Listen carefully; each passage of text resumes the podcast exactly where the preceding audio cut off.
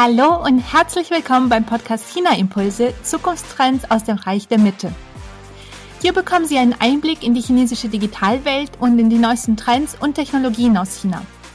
Lassen Sie sich von diesen Impulsen inspirieren. Wenn Sie mal für sich zählen, wie viele Newsletter haben Sie eigentlich zum Thema China und Tech abonniert? Und wie viele davon haben Sie diese Woche gelesen? Wissen Sie, was gerade die aktuellen Themen in der chinesischen Digitalisierung sind und vor allem auch, was Sie als Impuls für Ihre eigene digitale Transformation mitnehmen könnten? Ich verbringe jede Woche mindestens einen ganzen Tag damit, die neuesten Infos aus Chinas Tech-Welt für mich zu strukturieren und vor allem die Highlights auch daraus zu ziehen. Aber haben Sie eigentlich auch so viel Zeit dafür zur Verfügung? Ich kann mir vorstellen, dass die Antwort auf diese letzte Frage eher Nein ist. Und weil ich eben weiß, wie zeitaufwendig und wie anstrengend es ist, mit diesen Entwicklungen in Chinas Digitalwelt Schritt zu halten, bereite ich das alles für Sie in meinem neuen monatlichen Videoformat China Impulse Tech News Flash auf. In 30 Minuten zeige ich Ihnen im monatlichen Live-Call die Highlights, die im Vormonat in Chinas Tech-Welt wichtig waren und vor allem die bedeutendsten Ereignisse, die Sie kennen müssen, um am Puls der Zeit zu bleiben. Damit sparen Sie eben ganz viele wertvolle Stunden, die Sie dann damit verbringen können, die Trends aus China in Ihrem Unternehmen auch wirklich einzusetzen. Wenn Sie mal nicht live dabei sein können, erhalten Sie von jedem Tech News Flash auf jeden Fall auch die Aufzeichnung, so dass Sie die Highlights aus Chinas Tech-Welt dann anschauen können, wenn es bei Ihnen zeitlich auch am besten passt. Machen Sie sich also fit für die digitale Zukunft und seien Sie Ihrer Konkurrenz mit diesen Tech-Zukunftstrends aus China mindestens fünf Schritte voraus. Den Anmeldelink poste ich in den Show Notes und ich freue mich schon sehr darauf, Sie im nächsten Live-Call zu sehen. Aber nun erstmal viel Spaß beim Hören der heutigen Podcast-Folge. Mein Name ist Alexandra Stefanov und mein Interviewgast heute ist Jia Song.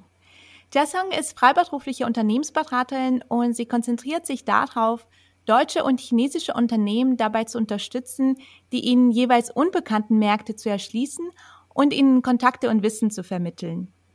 Außerdem ist sie als Leiterin des China Desk für die Stadt Mannheim tätig, wo sie zentrale Ansprechperson ist für alle strategischen und auch wirtschaftsbezogenen Themen zwischen Mannheim und China.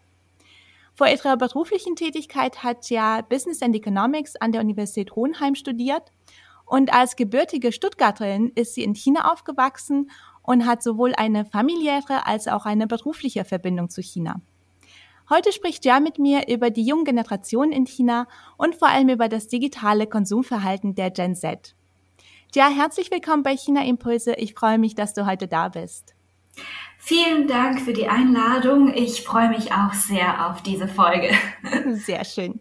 Ja, wir wollen heute das Thema digitales Konsumverhalten der Gen Z in China ansprechen.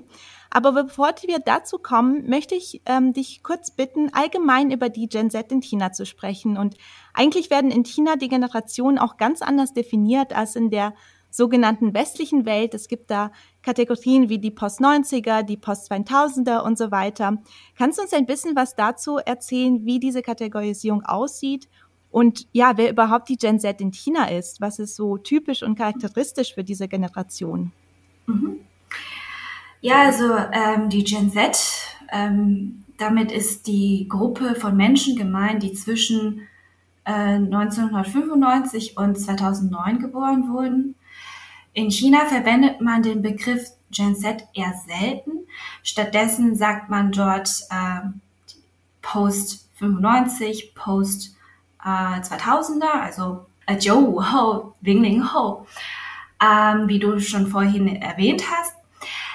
Die meisten der Post-2000er Generationen ähm, sind in einem 4-2-1 Familienverhältnis aufgewachsen. Was bedeutet das?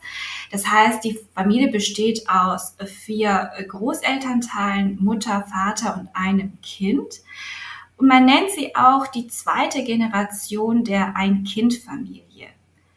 Ähm, die Bemühungen früherer Generationen haben für sie gute materielle Bedingungen geschaffen, sodass das Wachstum und der Lebensstandard der Post-2000er Generation höher sind als die ihrer Vorgänger. Die, diese Generation, ähm, die sind stärker von fremden Kulturen beeinflusst und präsentieren vielfältige kulturelle Identitäten und Kreativität. Sie sind auch in einer Zeit mit beispiellosen wirtschaftlichen Aufschwung in China aufgewachsen und praktisch in das Internet- und Informationszeitalter äh, hineingeboren und wurden mit der digitalen Informationstechnologie, Instant-Messaging-Geräten und Smartphone-Produkten beeinflusst. Sie gelten als tech-affin und sind bekannt dafür, gerne neue Dinge auszuprobieren und äh, zu akzeptieren. Und das merkt man vor allem daran, dass sie ähm, für 95 Prozent des Konsums an neue Marken, neuen Produkten verantwortlich sind, obwohl sie nur 15 Prozent der Gesamtbevölkerung ausmachen. Ähm, und obwohl sie auch im Vergleich zu ihren Vorgängern noch lange nicht so verdienen. Ja, das war erstmal ein guter Überblick über die äh, ja, Eigenschaften, die typisch sind für die Gen Z. Was würdest du denn sagen, inwieweit unterscheidet sich die Gen Z in China auch von den Millennials? Und vielleicht noch mal eine zweite Frage dazu: Inwieweit unterscheidet sich die chinesische Gen Z auch von der westlichen Gen Z? Mhm. Also man kennt ja das äh, typische Bild eines bescheidenen Chinesen, vielleicht von, vom Studio noch, ähm, dass äh, ein, ein, also einer bescheidenen Chinesen oder Chinesin, ähm, die in einer harmoniebedürftigen Gesellschaft und im Kollektivismus aufgewachsen sind. Ähm, die meisten Millennials in China wurden eingetrichtert, äh, nicht aufzufallen, nicht aus der Reihe zu tanzen und vor allem gegenüber ihren Eltern und Lehrern gehorsam zu sein. Doch ähm, durch diesen höheren Lebensstandard, welcher nicht zuletzt auch durch den höheren Bildungsgrad beeinflusst wurde, schwinden langsam die kollektivistischen Eigenschaften in der chinesischen Gesellschaft. Und vor allem diese Selbstverwirklichung äh, ist speziell für den wohlhabenden Chinesen ein Thema geworden. Ähm, der wachsende Wohlstand in China hat somit einen direkten Einfluss auf den Kollektivismus und diese neue Generation Gen Z, sie sind als individualistischste und ausdrucksstärkste Generation in China bekannt und möchte sich eben von der Masse abheben. Ähm, Im Vergleich zu den früheren Generationen konzentriert sich die Gen Z mehr auf Erlebnisse anstatt auf Produkte. Ähm, Im Konsum allerdings äußert sich das äh, so, dass sie äh, nicht nur Produkte oder ähm, Gegenstände besitzen wollen, was ihre Vorgänger haben oder was sie sich leisten können, sondern sie sind vielmehr auf der Suche nach ähm, etwas, mit denen sie sich identifizieren können. Das heißt, sie sind auch viel mehr ähm, ja, äh, offener, möchten neue Produkte ausprobieren ähm, Im Vergleich zu ihren Altersgenossen im Westen ist die chinesische Generation ähm, noch unbekümmerter. Ähm, sie gibt mehr aus, spart weniger, macht sich weniger Gedanken um ihre Karriereaussichten, aber sie sind auch selbstbewusst geworden. Sie beschäftigen sich aber vergleichsweise weniger mit ihrer Peer und vor allem, sie interessieren sich weniger für die internationale Politik im Vergleich zu den westlichen Gen Z. Ähm, anders wie hier machen sie sich ähm, weniger Sorgen um Themen wie Klimaschutz oder soziale Ungerechtigkeit. Und ja, im Vergleich zum Westen ähm, hat sich die chinesische Gen Z äh, oder hat die chinesische Gen Z in der Regel keine Geschwister und erhält somit mehr Aufmerksam von, ähm, von der Familie, von den Älteren. Ähm, das begründet auch, warum sie sich meist einsam in ihrer Kindheit gefühlt haben und suchen sich diese Identität auf Online-Kanälen, auf sozialen Medien. Und ähm, die, die, die Gen Z in China ist, ähm, wie gesagt, ähm, selbstbewusster geworden. Sie haben keinen Standard-Role-Model mehr. Ähm, sie suchen auch nicht nach einer Standardantwort zum Thema, wie sie ein Leben zu führen hat, sondern sie wollen ihr Leben selbst bestimmen. Ähm, für sie gilt das Scheitern nicht mehr als etwas Schlimmes. Es ist nicht mehr etwas, wo sie ihr Gesicht verlieren, wenn sie scheitern.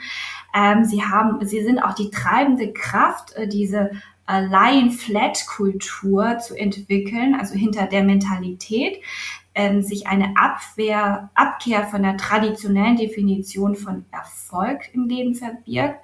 Ähm, also das ist diese, diese allgemeine Ablehnung ähm, gegen den gesellschaftlichen Druck zur Überarbeitung.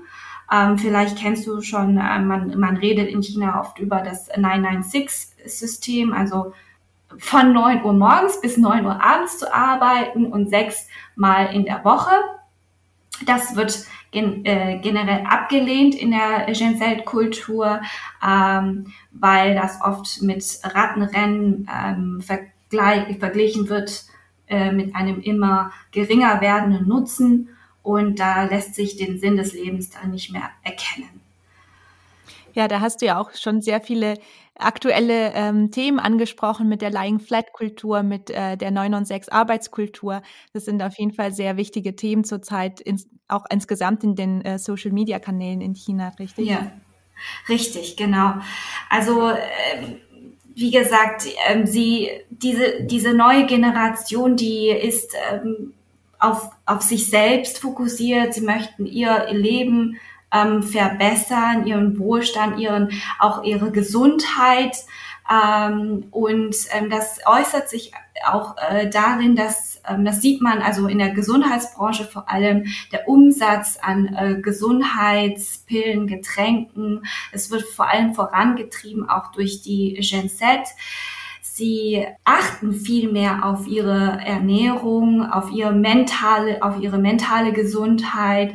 Ähm, laut einer ähm, Studie hat sich die äh, psychologische Beratung äh, im Vergleich zum Vorjahr ähm, um das Dreifache vermehrt. Ja, anders wie ihre Vorgänger, die westliche Marken gegenüber chinesischen Eigenmarken bevorzugen, ähm, sei es in der Luxus-Fashion-Welt, sei es in der Beauty-Welt, äh, sei es mit Elektrogeräten, äh, ist die Präferenz für einheimische Marken ähm, bei der Gen Z-Generation äh, deutlich gewachsen.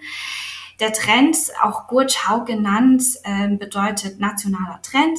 Er hat sich vor allem in den letzten Jahren bei den Jungen verfestigt ähm, die haben ein starkes und aufrichtiges Vertrauen in ihre nationale Identität und traditionelle Kultur.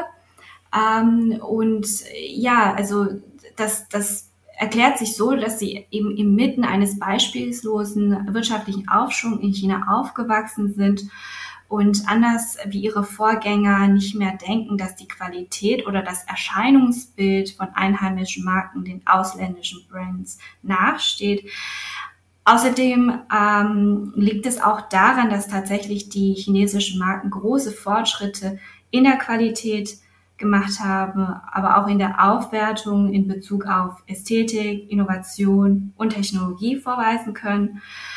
Und ähm, ja, die Gen Z fühlt sich besser verstanden durch die einheimischen Labels, die wiederum durch trendige Technologien äh, und auch Livestreaming äh, ihre jungen Zielgruppen äh, besser erreichen können.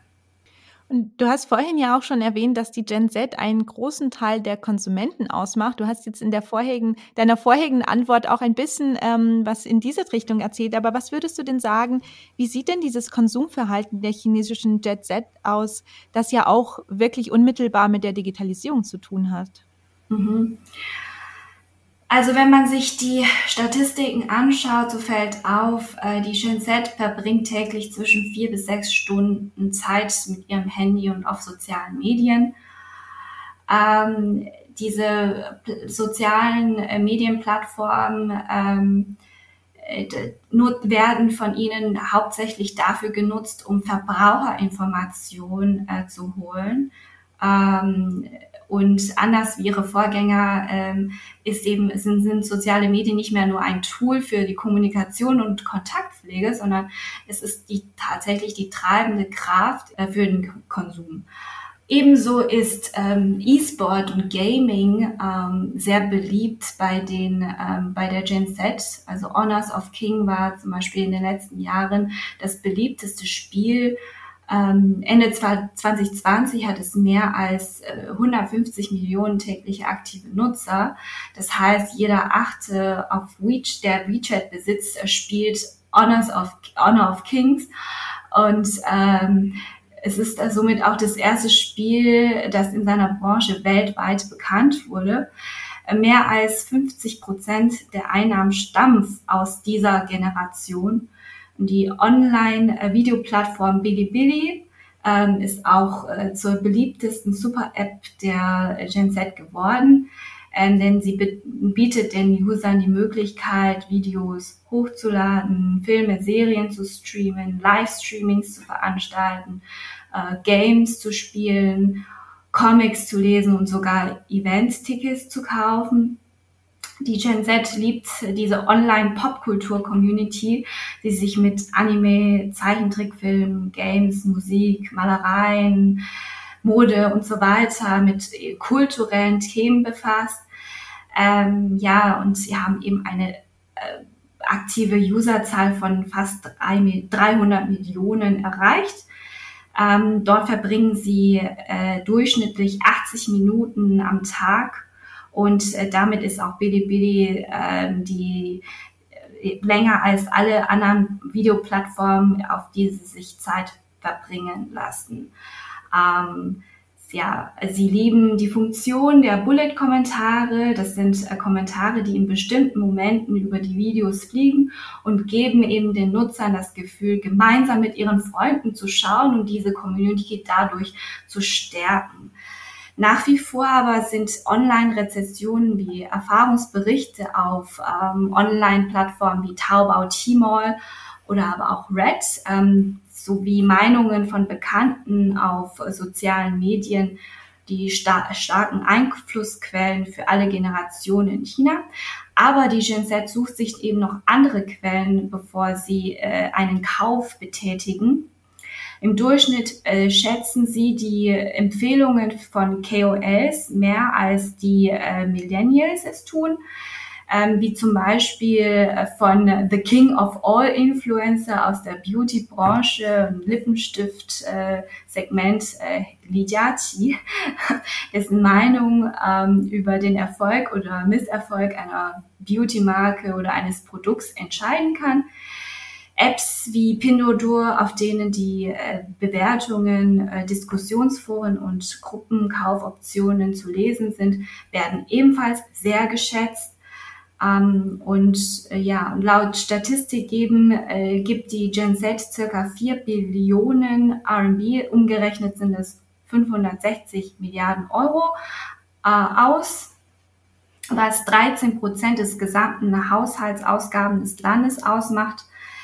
Ja, also wenn man bedenkt, dass 15 Prozent der, dass die Gen Z nur 15 Prozent der Bevölkerung ausmacht, aber im Schnitt viel weniger verdienen als ihre Vorgänger, ähm, weil sie eben noch so jung äh, sind, ist natürlich ersichtlich, dass sie äh, viel ausgeben und kein Interesse am Sparen haben.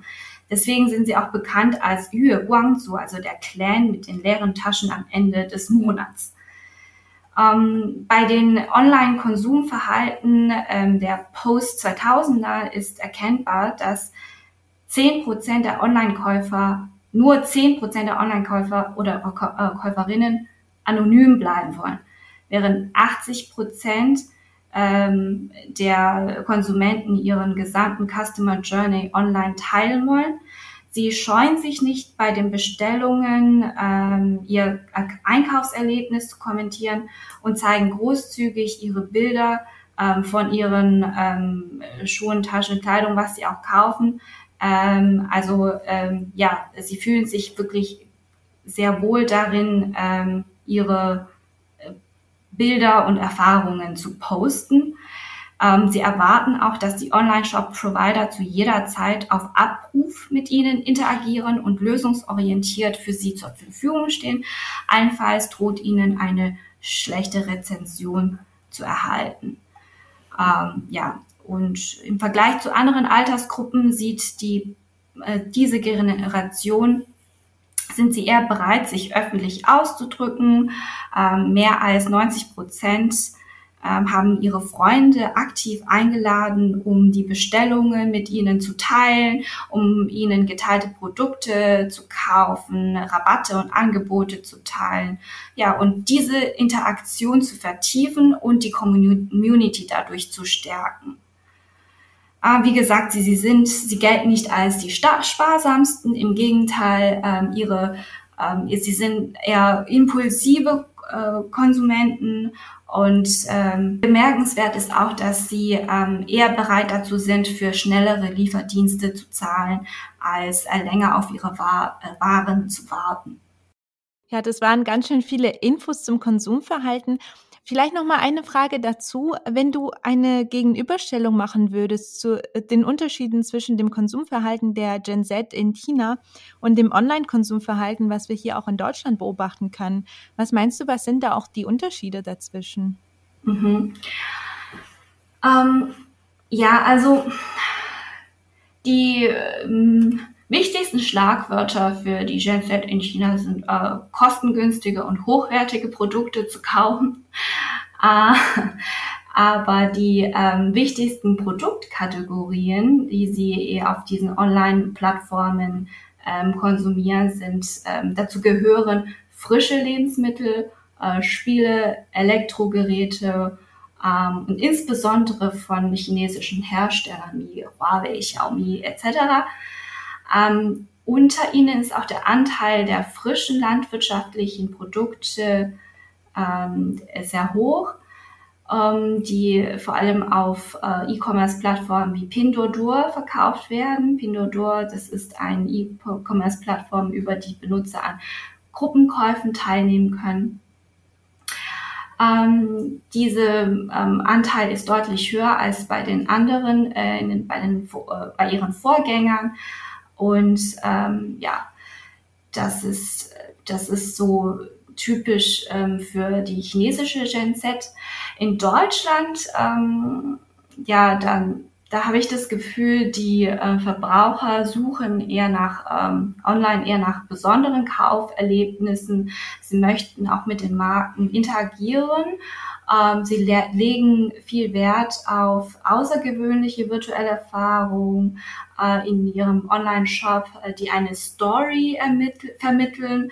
Ähm, dabei spielt äh, Werte eine große Rolle, wie zum Beispiel umweltbewusste oder gesellschaftsbewusste Produkte, ähm, während das eben bei der chinesischen Jugend keine sonderlich große Rolle spielt.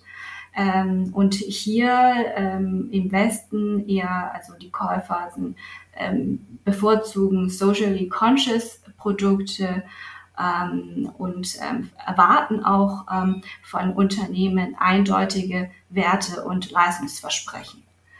Ich habe das Gefühl, dass, äh, dass man in Deutschland immer noch überwiegend nach Artikeln aktiv sucht äh, wenn man etwas kaufen will. Und ähm, da geht man vor allem auf Amazon, Google. Ja, man scrollt ähm, etliche, durch etliche Produkte durch und äh, liest sich die Beschreibungen, die Kommentare.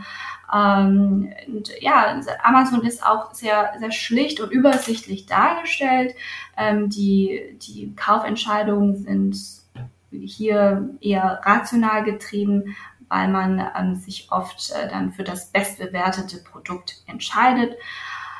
Ähm, die Jungen in China ähm, treffen ihre Kauf, Kaufentscheidung oft nebenbei, also während sie nicht aktiv auf der Suche sind. Ähm, diese sind dann e-, eher emotionsgetrieben. Ähm, das hängt mit der Nutzung von Social Commerce Kanälen zusammen. Also ich mache jetzt ein Beispiel ähm, mit einer jungen Frau, zum Beispiel, die auf Douyin viel Zeit verbringt, also Douyin, dem chinesischen TikTok. Und ähm, die, die Plattform schlägt ihr Inhalte vor, die genau auf ihre Interessen zugeschnitten sind. Ähm, sie kennt ihr Konsumverhalten sehr gut weiß, ähm, dass sie zum Beispiel äh, sehr klein ist und daher gerne nach Kleidungsstücken sucht, die sie größer erscheinen lässt, um ihre Problemzonen ähm, zu kaschieren. Jetzt ähm, ähm, werden ihr häufig Inhalte von KOLs gezeigt, die genau ihre Probleme lösen können. Ähm, dabei kreiert die KOL ähm, Problem-Solving-Inhalte, also die Art und Weise, wie man sich kleidet, um größer zu wirken. Ähm, und es geht weniger um, äh, um die Produktvorstellung an sich. Äh, dadurch äh, fühlt sich die junge Frau verstanden, sie entwickelt Vertrauen und Loyalität zum KOL und sie verfolgt ähm, die KOL möchte das kaufen, wofür die KOL in ihren Problem-Solving ähm, wirbt. Ähm, nicht, weil unbedingt das Produkt, was sie vorstellt, besonders qualitativ hochwertig oder kostengünstig ist, sondern weil, es, weil die junge Frau sich äh, durch den Content verstanden fühlt und ähm, die Probleme äh, sich lösen lassen. Und darauf basiert auch ihre Kaufentscheidung auch sehr äh, oft sehr spontan, während sie äh, ihre Videos von äh, KOS anschaut, während der Livestreaming-Sessions. Ähm, ja, und um einen Kauf abzuschließen, muss sie die Plattform TikTok nicht einmal verlassen haben, äh, Entschuldigung, die äh, Plattform Douyin nicht mal verlassen haben. Ähm, denn Convenience ist the key. Man ist nicht gezwungen, für den Einkauf auf eine andere App umzuschalten. Ähm, ja, und dann wird eben auf nur einer Plattform äh, das ganze, ja, der, den, den ganzen Kauf ähm, absolviert. Ja, du hast schon einiges zu verschiedenen Plattformen gesagt, aber ich möchte dazu noch mal kurz ähm, nachfragen. Und zwar gibt es ja unheimlich viele Plattformen in China, die wir hier teilweise auch gar nicht kennen in der westlichen Welt, die wirklich sehr typisch sind für die chinesischen, ja auch Gen Z in dem Fall Generation. Ich fand es zum Beispiel spannend, dass du vorhin gesagt hast, dass äh, Bilibili auch wieder sehr beliebt ist bei den jungen Leuten, weil ich weiß, Bilibili war vor so sieben, acht Jahren mal äh, richtig beliebt bei den damaligen jungen Leuten und jetzt habe ich das Gefühl, dass die Plattform wieder aufsteigt und wieder bei der jetzigen Generation sehr ja sehr trendy ist, als sehr cool empfunden wird. Was würdest du sagen? Vielleicht kannst du auch zu Bilibili ein bisschen mehr erzählen, aber auch allgemein, welche anderen Plattformen sind denn jetzt bei der Gen Z, bei der jetzigen Gen Z in China besonders beliebt? Mhm. Ja, also mh, mm, bei den Alltagstool ist natürlich die Super-App WeChat nicht wegzudenken. Ich habe vorhin auch äh, die App Bilibili erwähnt, die ähm, überwiegend von äh, Gen Z und äh, jungen Millennials verwendet werden. Aber ich würde hier gerne noch auf eine andere App eingehen, und zwar auf äh, QQ, ähm, das, die eben einen Revive erlebt. Ähm, QQ äh, wurde von, auch vom Tech-Giganten äh, Tencent entwickelt und ähm, ist eine der ersten Instant Messaging Apps in China. Ähm, das ist, das ist so ehrlich gesagt auch eine der ersten äh, Instant Messaging Apps, äh, die ich verwendet habe äh, in den in den 2000ern, äh, bevor es die Einführung von WeChat gab. Ähm, ja, also als, als WeChat immer mehr zu Mainstream wurde, da geriet äh, QQ äh, in Vergessenheit. Ähm, dennoch hat äh, sie über 900 Millionen registrierten Nutzern, auch wenn sie nicht mehr aktiv sind, ähm, also auch wenn sie ähm, teilweise nicht mehr aktiv sind, gehört sie immer noch zur zweitgrößten Social-Media-Plattform in China. Und ähm, Viele Marketer ähm, betrachten QQ auch als äh, den wichtigsten Social-Media-Kanal, um die Gen Z zu erreichen. Denn ähm, im Jahr 2019 wuchs die Zahl der monatlichen aktiven Nutzer von QQ auf über 700 Millionen und fast 70 Prozent davon äh, sind äh, die Gen Z. Also man fragt sich ja natürlich, warum dieser Anstieg gerade bei den Jungen in einem Tool, das schon eigentlich in Vergessen gera Vergessenheit geraten ist, ähm, so hoch ist. Also der Grund, warum QQ bei den Gen Z so beliebt ist, liegt eigentlich darin, dass sie ähm, einen privaten sozialen Raum gesucht haben, äh, in dem sie nicht von ihren Eltern und Lehrern verfolgt werden können. Denn diese Gruppe, die Eltern und Lehrer, nutzen hauptsächlich WeChat. Und ähm, ja, darüber hinaus bietet äh, QQ auch eine Vielzahl äh, sozialer Funktionen, die für die Gen Z besonders attraktiv sind. Zum Beispiel die QQ Tribe, eine interessensbasierte Online-Community, ähm, die der Nutzer äh, Meinungen zu Themen, die sie interessieren, austauschen lassen und mit anderen Gleichgesinnten kommunizieren können. Die Nutzer können sich gegenseitig virtuelle Geschenke schicken, ähm, Freunde zu QQ-Spielen einladen und Livestreaming über Q-Zones verfolgen. Ja, und ähnlich wie äh, WeChat ist QQ auch eine All-in-One-Plattform, die die Integration vieler anderer Apps äh, innerhalb äh, des Tencent-Ökosystems unterstützt. Zum Beispiel die QQ Musik, Games, äh, Video, QQ Livestream, Nachrichten, Comics, so dass die Nutzer verschiedene Arten von Aktivitäten auf QQ alleine durchführen können, ohne die Plattform ähm, wechseln zu müssen. Also kurz zusammengefasst, QQ ist die Gen ist deshalb für Gen Z so trendy, weil sie hier ihre Privatsphäre haben können und trotzdem viele soziale Funktionen nutzen können, die sie interessieren. Ja, das ist wirklich sehr spannend, weil über QQ habe ich in dem Podcast ähm, bis jetzt noch gar nicht gesprochen mit meinen Interviewgästen. Das kam eigentlich nie so zur, zur Sprache. Und das finde ich richtig spannend, dass du das sagst, weil eben ja WeChat ist ja auch so ein bisschen vergleichbar mit Facebook in der westlichen Welt, das ja mittlerweile eher die Elterngeneration, wenn nicht sogar fast schon die Großelterngeneration auf Facebook unterwegs sind. Und die jungen Leute, die suchen ja immer mehr nach Plattformen, die sie für sich und für ihre Freunde nutzen können, ohne, wie du schon gesagt hast, äh, quasi von den Eltern gestört zu werden oder ähm, ja, vielleicht sogar ein bisschen ausspioniert zu werden. Und spannend, dass äh, QQ sich jetzt wieder ähm, so etabliert und vor allem, wenn man eben bedenkt, das hast du ja auch schon gesagt, dass QQ genauso wie WeChat auch von Tencent kommt. Mhm. Und ähm, dass beide Plattformen sehr ähnliche Funktionen haben, aber dass die Zielgruppen jetzt mittlerweile so mhm. unterschiedlich sind. Wirklich ja. äh, interessantes Thema. Ja. Und wir haben jetzt viel über den aktuellen Stand der Gen Z gesprochen. Was meinst du, welche Zukunftstrends siehst du auch in dem digitalen Konsumverhalten der Gen Z, beziehungsweise auch der nächsten Generation, die dann in China kommen? Was, was kommt überhaupt nach Gen Z jetzt? Mhm. Ähm, ich weiß nicht, die, die Buchstaben hören nach Z auf, was nach Gen Z kommt. Ähm, ja, da brauchen wir andere Definitionen, äh, andere Buchstaben vielleicht. Ähm, nee, aber Spaß beiseite. Also ich glaube, ähm, dass der Trend, äh, mehr Zeit und damit mehr Geld im äh, digitalen Paralleluniversum auszugeben, ähm, in den nächsten Jahren erheblich zunehmen wird.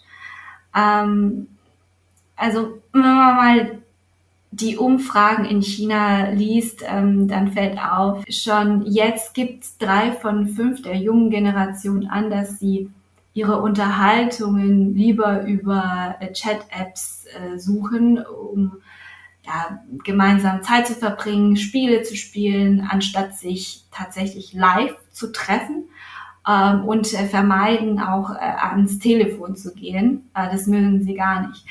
Ähm, die, die laut einer Umfrage hat die Mehrheit ähm, der Gen Z ein äh, starkes Interesse an Metaverse, also ein Begriff, ähm, wo man äh, ja ein, ein Leben neben dem reellen Leben führt in der virtuellen Welt. Ähm, und äh, sie sind begierig darauf, Spitzentechnologien wie äh, Virtual Reality, Augmented Reality ähm, und digitalen Menschen im Metaversum zu erleben. Ähm, und laut Umfrage hat sich ergeben, dass sogar ja fast ein Drittel der Gen Z äh, auch in der virtuellen Welt ein Haustier halten wollen. Also der virtuellen Haustier, ähm, das bereitet denen nicht so viel Verpflichtungen und Arbeit. Und das erinnert uns, ich weiß nicht, ob du das erlebt hast mit Tamagotchi, also da ja. erleben wir auch ein Revive von den 90ern äh, mit den Tamagotchi-Spielen, ja. Ähm, gut, ich, ich denke, dass es immer mehr virtuelle Idole geben wird, wie, wie Ayayi oder Lo Tianyi, äh, die Jobs von ähm, KOL übernehmen werden. Also zum Beispiel wurde Ayayi, ähm, Chinas erster Meta-Mensch, ähm, letztes Jahr von Ramai Technology herausgebracht, äh, dem einen reellen Menschen echt nahe kommt. Äh, in den letzten Jahren sind virtuelle Idole noch einflussreicher geworden als, also teilweise wirklich einflussreicher geworden als echte Influencer. Ähm, laut einer Umfrage bevorzugen die chinesischen Netizen die Interaktion mit Influencern gegenüber dem reellen.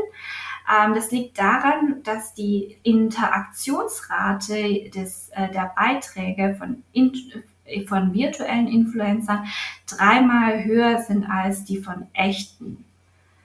Ähm, und ja, und schon jetzt werden sie als Markenbotschafter eingesetzt, wie kürzlich die Zusammenarbeit von Ayayi mit einem französischen Kosmetikhersteller Guerlain verkündet wurde. Und ähm, natürlich stellt man sich die Frage, ja, was macht denn diese virtuellen Idole so beliebt? Ähm, also das, das liegt hauptsächlich daran, dass sie ein äh, gutes Image pflegen können und gelten vor allem als risikoarm. Ja, du weißt ja, also der menschliche Influencer, der kann in einem Skandal verwickelt werden. Ähm, und ähm, dann, wenn er in einen Skandal verwickelt wird, ähm, könnte es den, den Wert ähm, der Marke schmälern, äh, die Marke, die der Influencer ähm, vertritt. Und ähm, Marken müssen äh, bei virtuellen Influencern nicht mehr die Angst haben, dass das Image äh, unter der Zusammenarbeit leidet, weil virtuelle Influencer können keine Fehler begehen. Ähm, und sie, sie können in keinem Skandal verwickelt sein und sie sind zu jeder Zeit einsetzbar. Ähm, anders wie äh, ein Mensch, der pausieren muss, der schlafen muss.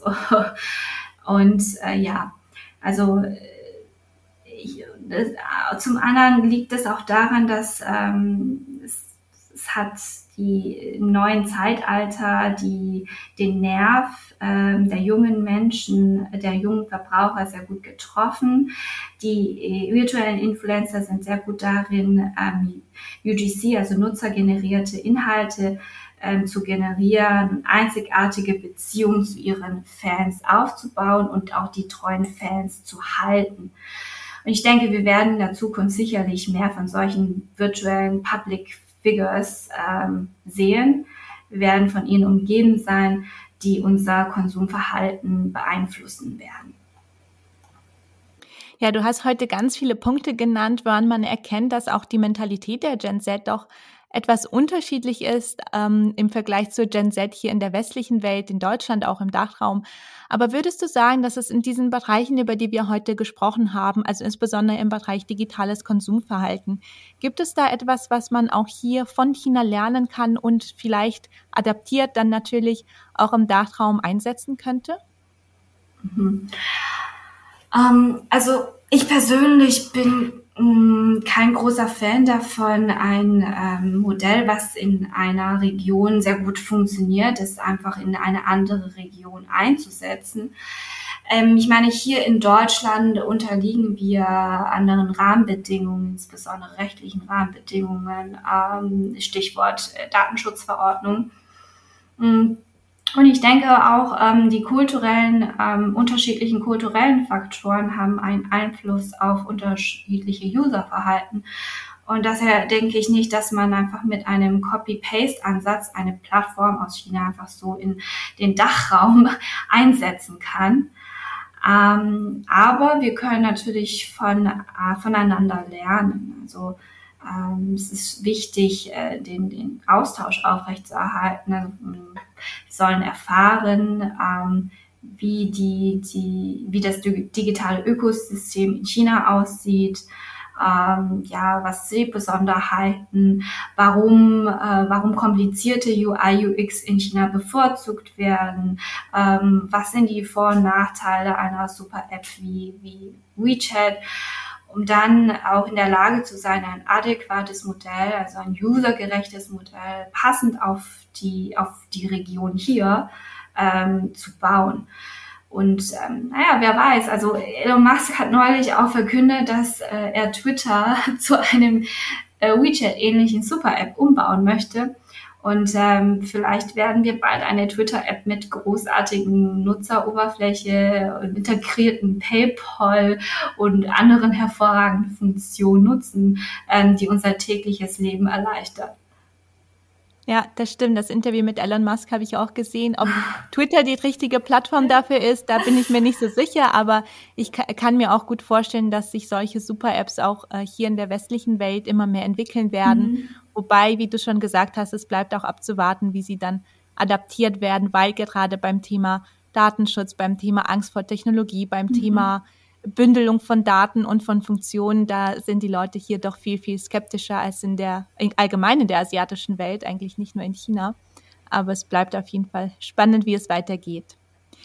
Ja, wir kommen leider auch langsam zum Ende unseres Gesprächs. Wo können unsere Zuhörerinnen und Zuhörer dich denn online finden, wenn sie sich mehr mit dir zu diesem Thema Gen Z und digitales Konsumverhalten in China austauschen wollen? Ja, sehr gerne über LinkedIn. Ja. Sehr gut. Ich verlinke auf jeden Fall dein LinkedIn-Profil. Und dann noch die zwei Fragen, die ich jedem meiner Interviewpartner stelle. Hast du noch eine Empfehlung, ähm, welche Internetressource oder welches Buch wir uns jetzt unbedingt noch anschauen sollten, um China besser zu verstehen? Ähm, ja, also es gibt ja so viele Bücher über China, über die, man ein, sich ein besseres Verständnis über China verschaffen kann. Ähm, aber ich finde, ein Must-Read gehört dazu. Das ist das Buch AI Superpowers von Li Kai-Fu.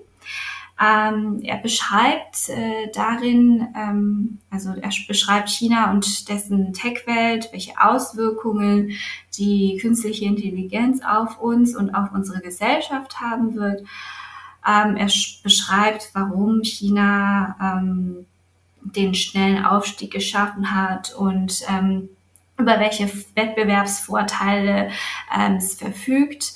Und ähm, ja, es beschreibt auch die hm, verschiedenen Businesskulturen ähm, und ähm, wie die Tech-Giganten aufeinanderprallen in den verschiedenen Businesskulturen, sowie äh, tausende ähm, kleinere AI-Unternehmen, die Maßstäbe setzen und sich unbe äh, ungebremst an die Weltspitze heranarbeiten. Also es ist sehr, sehr spannend. Ähm, sehr gutes Buch zu empfehlen. Wer mehr über China erfahren möchte, sollte sich das auch lesen. Äh, ja, es sollte sich das auch zulegen, meine ich. Ähm, und dann mh, mm, eine Zeitung würde ich auch gerne empfehlen. Das ist die South China Morning Post. Ähm, sie deckt mir eine breite Palette regionale Themen ab, ähm, von äh, geopolitischen Spannungen hin bis zu Lifestyle-Themen, Gesundheitsthemen, aber auch Freizeitthemen wie unter anderem K-Pop. Und ähm, mir besonders äh, gefällt, ist, dass, ähm, dass sie ihr Hot äh, Spotlight auf Chinas Tech-Giganten wirft und immer die neuesten Insights und Updates aus der äh, Tech-Welt in China gibt. Und ähm, man ist äh, darüber immer gut informiert, über die neuesten Trends in der digitalen Welt. Ja, die South China Morning Post ist auf jeden Fall eine super Empfehlung. Das lese ich auch sehr, sehr gerne. Gehört ja eigentlich dem Alibaba-Ökosystem, aber ich finde trotzdem, dass die es schaffen, äh, ziemlich neutrale Beiträge zu schreiben und teilweise auch ähm, bisschen politische Themen sogar anzusprechen. Und klar, nicht in dem Ausmaß, wie wir Politik hier in der westlichen Welt besprechen, aber trotzdem finde ich, dass sie recht neutral und objektiv äh, sehr viele Themen beleuchten, wie du auch schon gesagt hast. Ja, und zum Schluss noch meine letzte Frage. Und zwar, wenn du eine kurze Auflistung machen müsstest, was wären für dich denn aktuell die Top 3 Themen, die Top 3 Trends in der chinesischen Digitalwelt? Mhm. Ja, also in den letzten zwei Pandemiejahren ähm, hat sich bereits im Service-Sektor viel digitalisiert. Ähm, allerdings ist da noch sehr viel Spielraum, um weiterzuentwickeln. Ähm, in China hat sich ähm, einiges in der Digitalisierung der Gesundheitsbranche und äh, Bildungsbranche getan und die Versorgung äh, und damit ähm, den Lebensstandard in den ländlichen Räumen äh, deutlich verbessert. Ähm, da ist immer noch sehr viel Luft nach oben. Ähm, also ich denke, die Digitalisierung im Service-Sektor wird sich weiter, wird weiterhin einen erheblichen Beitrag zur Beseitigung ähm, des allgemeinen Ungleichgewichts bei der Ressourcenverteilung ähm, ja, leisten.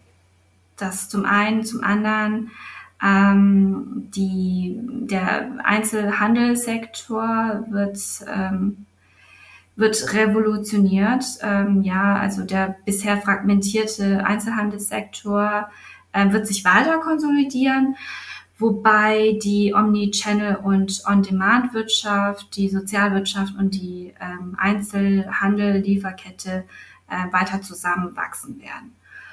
Und dann noch ähm, als äh, meine dritte Top-3-Thema ähm, Metaverse, ähm, die Weiterentwicklung des Metaversums. Ähm, ich denke, die Verschmelzung der Online- und Offline-Welten wird eine zunehmende Rolle in unser zukünftiges, unser künftiges Leben einnehmen. Ja, sehr gute Auflistung. Und ja, vielen Dank, dass du heute hier warst und vielen Dank für die tollen Einblicke, die du uns in die Gen Z in China gegeben hast. Vielen Dank für die Einladung und es war mir eine Freude, mit dir zu sprechen. Ich hoffe, dass Ihnen diese Folge gefallen hat und dass wir uns im nächsten China Impulse Tech News Flash sehen. Den Anmeldelink finden Sie in den Show Notes und ich freue mich schon sehr auf Sie. Aber jetzt wünsche ich Ihnen erstmal eine wunderbare Restwoche und ich freue mich, wenn Sie auch bei der nächsten Podcast-Folge wieder dabei sind. Bis dann und sei Jen!